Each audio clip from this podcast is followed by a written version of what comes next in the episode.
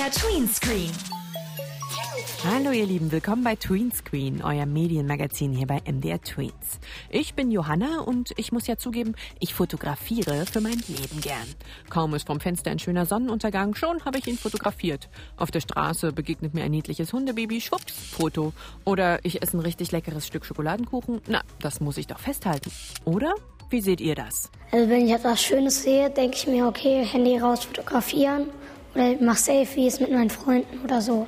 Ja, also zum Beispiel einmal bei uns, da war Nebel, aber das war nur zur Hälfte. Also der Boden war bedeckt mit Nebel, aber darüber konnte man alles klar sehen. Davon mache ich auch so Fotos oder vom Wald und Bäumen und Blümchen.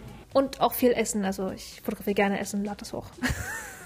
Klar, da sind wir uns einig. Das macht super viel Spaß, all die schönen Dinge, die wir jeden Tag sehen und erleben, auf Bildern festzuhalten. Und mit dem Smartphone oder Tablet lässt sich das ja auch alles ganz schnell verschicken und mit Freunden teilen. Großartig. Nur, was muss man vielleicht beachten, wenn man Bilder teilt? Wer darf da eigentlich drauf sein und was passiert mit den ganzen Bildern im Internet?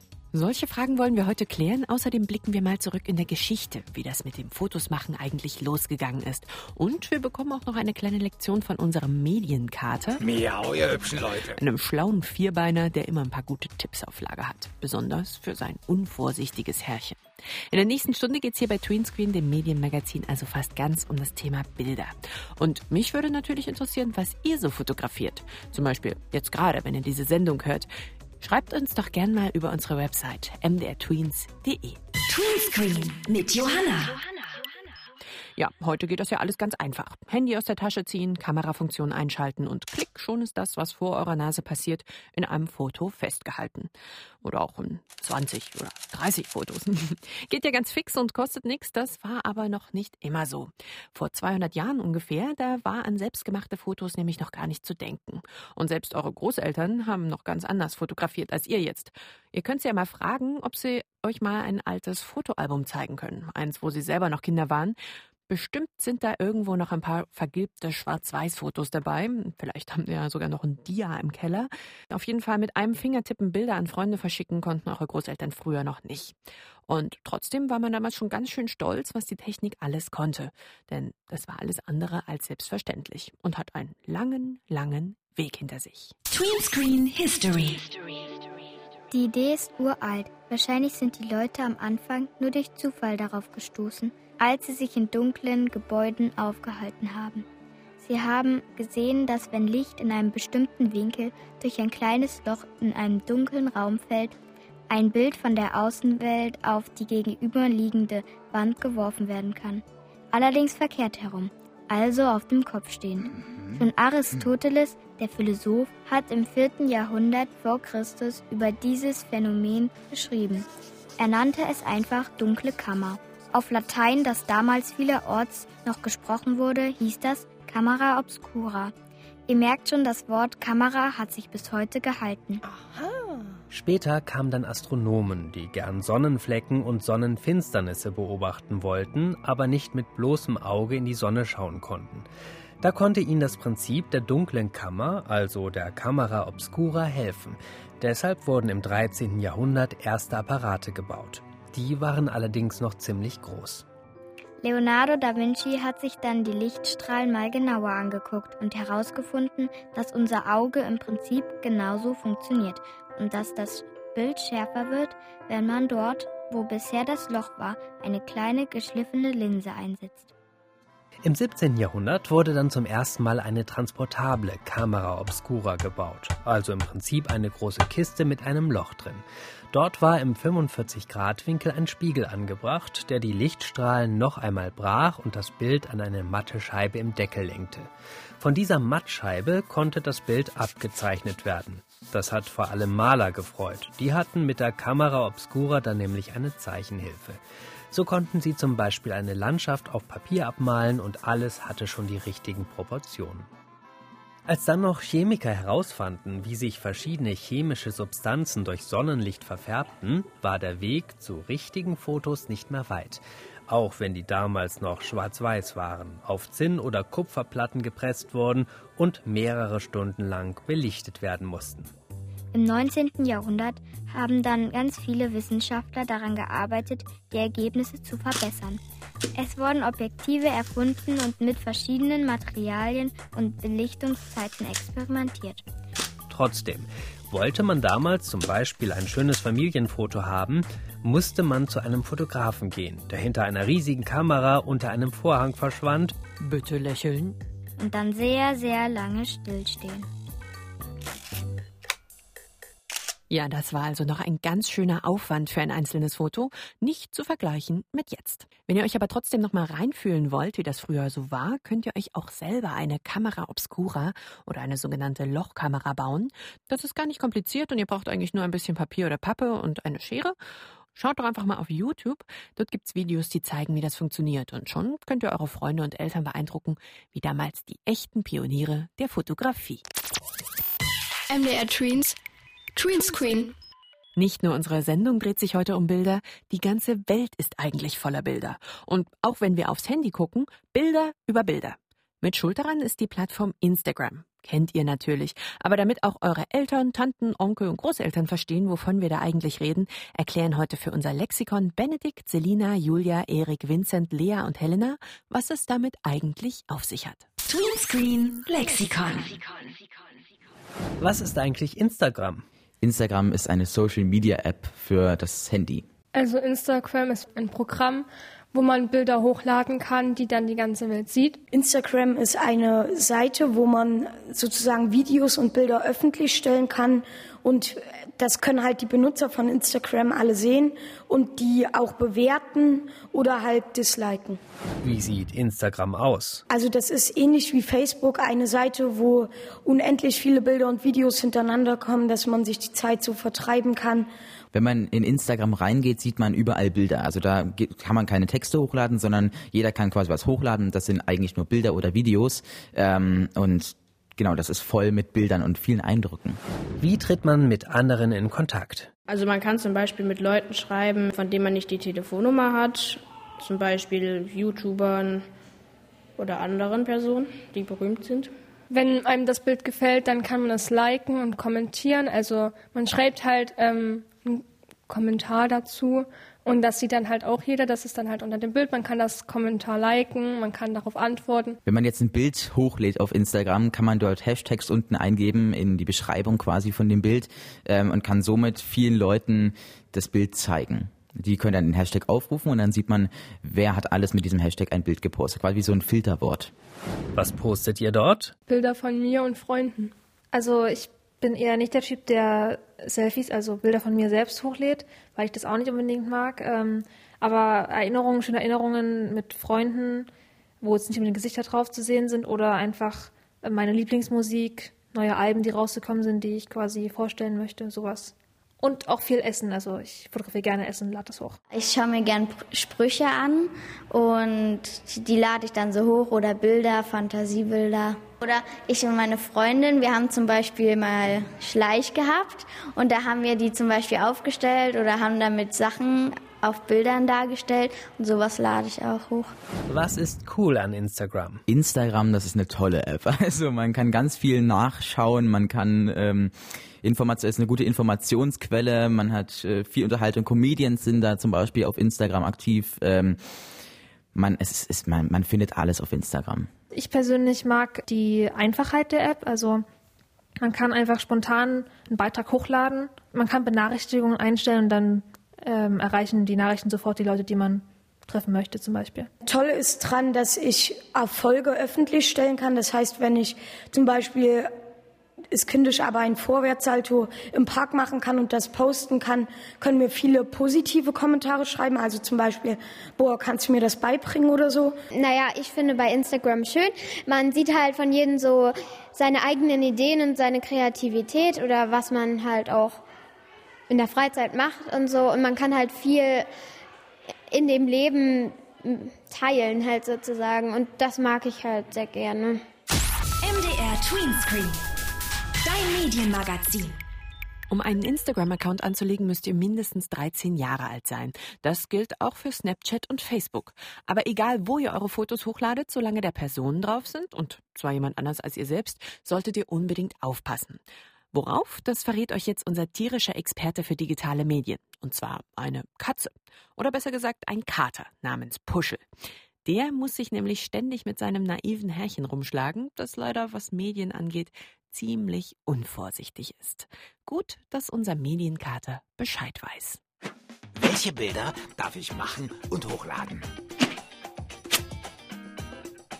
Miau, ihr hübschen Leute. Also, ich kann euch sagen, bei meinem Menschen ist der Wahnsinn zu Hause. Neulich wollte er mich unbedingt fotografieren. Ich bin sein bevorzugtes Model, müsst ihr wissen. Plötzlich ein Schrei. Wir schauen aus dem Fenster und sehen, wie die Bulldogge die Shorts vom Nachbarn runterzieht. Mein Mensch reagiert blitzschnell und macht einen ultralustigen Schnappschuss von dem dicken, haarigen Hinterteil. Haha! Klar, dass mein schlauer Stehpinkler seinen Jahrhundertschnappschuss sofort auf Facebook gepostet hat. Und was war das Ergebnis? Er hatte zwar nach wenigen Tagen ein paar tausend Likes, aber leider auch Post vom Anwalt unseres Nachbarn. Abmahnung über 900 Euro. Da fangen ja meine Ohrmilben an zu jucken. Ich sag meinem Menschen also klipp und klar, du darfst da draußen nicht einfach Leute abschießen, denn jeder darf selbst bestimmen, ob ein Foto gemacht werden darf und wo es erscheint. Das nennt man Recht am Bild. Ausnahmen sind Personen der Zeitgeschichte, wie zum Beispiel die Bundeskanzlerin, Mick Jagger oder ich, der Präsident des Katzencomputerclubs. Absolut tabu sind Fotos mit Menschen in peinlichen Situationen oder zu Werbezwecken. Wenn ihr also einen heimlich fotografiert, der seinen Furz anzündet, dann kann das Ärger geben. Alter. Und Vorsicht bei Kindern. Da braucht ihr nämlich die Einwilligung der Eltern, sonst gibt's was auf die Pfoten. Bei Fotografien in Gebäuden muss man übrigens eine Genehmigung einholen. Oh, und in anderen Ländern gelten wieder andere Regeln. Ist auch klar, oder? Am besten, ihr fragt vorher immer, ob ihr ein Bild machen dürft. Dann seid ihr auf der sicheren Seite. Ich habe übrigens der Veröffentlichung meiner Fotos zugestimmt und landete auf der Titelseite der Katzenburg. Schick, nicht? Also, haltet die Ohren und alles andere steif. Und jetzt schleicht euch. Also immer schön aufpassen, wenn ihr andere Leute fotografiert, aber denkt dran, auch ihr selber habt ein Recht am Bild. Auch von euch darf keiner ohne eure Erlaubnis Fotos hochladen. Tim Geilus von Timster, dem Medienmagazin des Kika, sagt, nicht mal eure Eltern dürfen das. Kinder haben ein Recht am eigenen Bild. Wenn die Eltern ungefragt ein Bild von ihrem Kind ins Internet hochladen oder mit ihren Freunden teilen, geht das gar nicht. Also, wenn eure Eltern das machen, sprecht sie darauf an und fordert euer eigenes Recht am Bild ein. Wenn wir Fotos oder Videos von anderen Leuten machen, das haben wir eben gelernt, müssen die immer einverstanden sein, dass das veröffentlicht wird. Sonst kann es ganz schön Ärger geben. Aber auch wenn wir selber Fotos von uns im Internet hochladen wollen, kann das irgendwie ganz schön unangenehme Folgen haben. Und was für welche, das gucken wir uns jetzt mal an. MDR Tweenscreen. Dein Medienmagazin. Was postet ihr eigentlich so im Internet? Mit meinen Freunden mache ich Bilder. Manchmal Selfies. Ja. Bilder von mir und Freunden. Gerade persönliche Bilder kommen häufig besonders gut an in den sozialen Netzwerken. Hier ein Like, da ein lobender Kommentar, das ist gut fürs Selbstbewusstsein und macht Spaß. Blöd ist nur, was uns heute gefällt, muss nicht für immer gelten. Wer mag schon heute noch alles, was sie oder er mit fünf oder sechs toll fand? Deshalb rät der Sozialpädagoge Thomas Hartmann. Wenn es ähm, um Bilder von mir persönlich geht, dann sollte ich mich eigentlich immer fragen, möchte ich wirklich, dass andere Menschen, die mich womöglich gar nicht kennen, diese Bilder von mir auch tatsächlich sehen? Und zwar nicht nur heute oder morgen, sondern möglicherweise auch in zehn Jahren noch, weil man sagt immer so schön, das Internet vergisst nichts. Man kann die Sachen irgendwo löschen, aber in der Zwischenzeit hat sie vielleicht schon längst irgendjemand für sich kopiert, Screenshots gemacht oder was auch immer. Also was einmal im Netz steht, bleibt in der Regel auch da.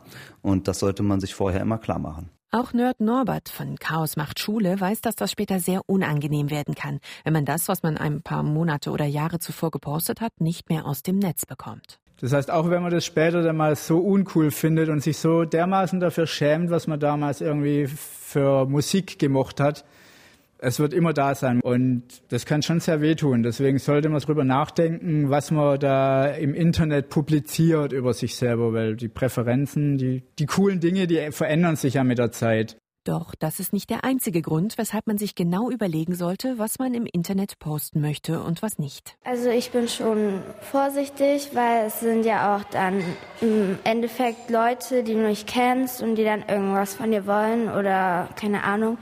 Und da bin ich schon vorsichtig. Damit hat Marie völlig recht. Jeder kann das Bild auf seinem eigenen Computer, sein eigenes Smartphone herunterladen und dort bearbeiten und im schlimmsten Fall vielleicht sogar ein Fake-Profil aufsetzen und sich als jemand anderes ausgeben. Sagt Tim Geilus von Timster, dem Medienmagazin des Kika. Auch viele Kriminelle treiben im Internet ihr Unwesen und könnten durch eure Bilder auf euch aufmerksam werden. Wenn man ganz den Worst Case, also das Allerschlimmste sich mal ausmalen möchte, es gibt ja auch Leute, die verdienen mit Erpressung und Entführungen ihr Geld. Und es kann dann auch schnell sehr, sehr, sehr unangenehm oder lebensgefährlich werden, weil über die Dinge, die man im Netz veröffentlicht, können die sich informieren. Sie finden raus, was mag man, wo geht man regelmäßig hin, was hat man für Vorlieben und dann kann sich irgendjemand ein entsprechendes T-Shirt anziehen. Dann findet man den schon sympathisch, weil hey, der hat das T-Shirt von meinem Idol an und dann weiß er auch noch irgendwie, was ich cool finde und finde die gleichen Sachen cool. Das ist ja Wahnsinn. Und dann hat man da ein Vertrauen zu einer Person, die eigentlich vollkommen bösartig ist. Meint Nerd Norbert. Das heißt aber nicht, dass man gar keine Fotos mehr aufnehmen oder posten darf. Es gibt auch ein paar Tricks, wie man sich und seine Bilder schützen kann. Lea und Philippa zum Beispiel wissen. Zum Beispiel auf Instagram, da kann man äh, einstellen, entweder, dass du es privat hochlädst, dann kannst du nur deine Freunde und so sehen oder die, die du da hast. Und öffentlich ist, dass es dann halt alle sehen können. Wenn man das hat, habe ich es halt immer privat gehabt, weil dann können es halt nicht so viele sehen. Und dann kann man es auch wieder löschen. Das kann man ja bestimmen, wer das sehen kann. Damit sind Ihre Bilder schon viel sicherer als auf einem öffentlichen Kanal. Trotzdem, ein Restrisiko bleibt. Vielleicht habt ihr ja in eurem privaten Umkreis Leute, die euch später, wenn ihr euch mal streitet, ärgern wollen und dann eure Bilder plötzlich runterladen, weiterschicken oder bearbeiten. Das wäre natürlich überhaupt nicht in Ordnung und davon wollen wir jetzt auch nicht ausgehen. Aber völlig sicher ist nur, wer ganz konsequent gar keine Bilder von sich in sozialen Netzwerken postet. So wie Ajax und Lea. Ich habe Angst, dass das irgendwie zu Leuten kommt, weil es können ja eigentlich alle dann angucken. Und ich glaube, dann müsste ich auch meine Eltern um Erlaubnis beten und ich finde das auch nicht so nützlich. Das möchte ich nicht. Auf meinem Instagram-Kanal darf ich deswegen auch keine Bilder von mir hochladen. Das habe ich einmal gemacht und dann nicht mehr, weil Mama mir dann erzählt hat, was da alles passieren kann. Nerd Norbert empfiehlt, das Internet einfach zu umgehen, wenn man Fotos und Videos mit Freunden teilen will. Man kann am einfachsten die nur untereinander austauschen. Man kann die sozusagen den Leuten nicht übers Internet, über irgendwelche Plattformen geben, sondern halt klassisch auf Stick oder per Bluetooth von Gerät zu Gerät übertragen. Oder ihr nutzt einfach die große Pause und zeigt euch gegenseitig die Bilder, die ihr geschossen habt. Dann könnt ihr euch auch gleich noch darüber unterhalten. Und solange ihr eure Bilder nicht aus der Hand gebt, habt ihr ganz allein die Kontrolle darüber, wer sie sehen darf und wer nicht. Und am Ende unserer Sendung haben wir noch einen kleinen Spieletipp für euch. Und eins kann ich euch schon mal verraten, das heutige Lieblingsspiel macht Hunger. Nicht nur, weil es so anstrengend ist, nein, weil es auch total lecker klingt und aussieht. MDR Tweens Tweenscreen. Mein Lieblingsspiel. Ich bin Theresa, ich bin elf Jahre alt und mein Lieblingsspiel ist Cooking Quiz. Worum geht's in dem Spiel? Also du musst eben in dem Restaurant äh, Kunden bedienen eigentlich, ja. Also Leute kommen in ein Restaurant und wollen essen und dieses Essen kocht man ihnen, indem man schnell auf die richtigen Zutaten tippt. Das sind jetzt eben meine Gäste. Ähm, ich weiß selber gar nicht, gar nicht, was man hier machen muss. Ähm, in jedem Level wollen die Gäste was anderes und das ist oft überraschend. hä? Das muss man immer erst erkunden. Und das äh, regt mich gerade ein bisschen auf. Es gibt viele Gäste, viele Zutaten und da macht man halt auch schnell mal Fehler. Also die ist jetzt, die sind jetzt alle sehr wütend, leider. Ja, die Gäste sind genervt, wenn es nicht schnell genug geht. Man braucht eine Taktik. So. Und jetzt muss ich mir eben so eine Taktik schon mal ausdenken. Jetzt wollen hier alle ganz viel Lachs. Und dann muss ich jetzt eben zweimal Lachs, weil hier kann man ja, ähm, Küchen können geändert werden und dann kann man zum Beispiel zwei Lachsfilets auf einmal braten. also ist ziemlich stressig hier. Trotzdem gefällt das Spiel. Warum? Also ich mag es auch mal ganz oft Zeitdruck zu arbeiten. Das mag ich halt auch. Irgendwie, weiß ich nicht warum. Und was nervt? Man muss sich halt schon ziemlich krass konzentrieren und äh, ich bin halt nicht so gut da drin. Und wie kommt man trotzdem weiter? Also ich spiele es auch manchmal mit meiner Schwester, weil die Level werden ja auch immer schw schwerer und man muss sehr viel gleichzeitig machen und das kann ich eben nicht, noch nicht so gut. Dann hilft mir manchmal meine Schwester. Es ist vielleicht gar nicht dafür gemacht, aber das Spiel kann man tatsächlich auch zu zweit an einem Bildschirm spielen. Zum Beispiel dann mache ich zum Beispiel Getränke und das Brot. Mhm. Du machst eben nur das, den Fisch. Mhm, Und dann geht es eben sehr viel leichter. Jetzt haben wir es geschafft. Und jetzt kriege ich auch mehr Kunden, glaube ich. Das war das Lieblingsspiel von Theresa und Cook and Craze ist für Android und iOS erschienen und kann kostenlos gespielt werden. Das Spiel bietet zwar sogenannte In-App-Käufe an, aber Theresa spielt es komplett ohne Geld auszugeben auf dem iPad. MDR Tween Screen.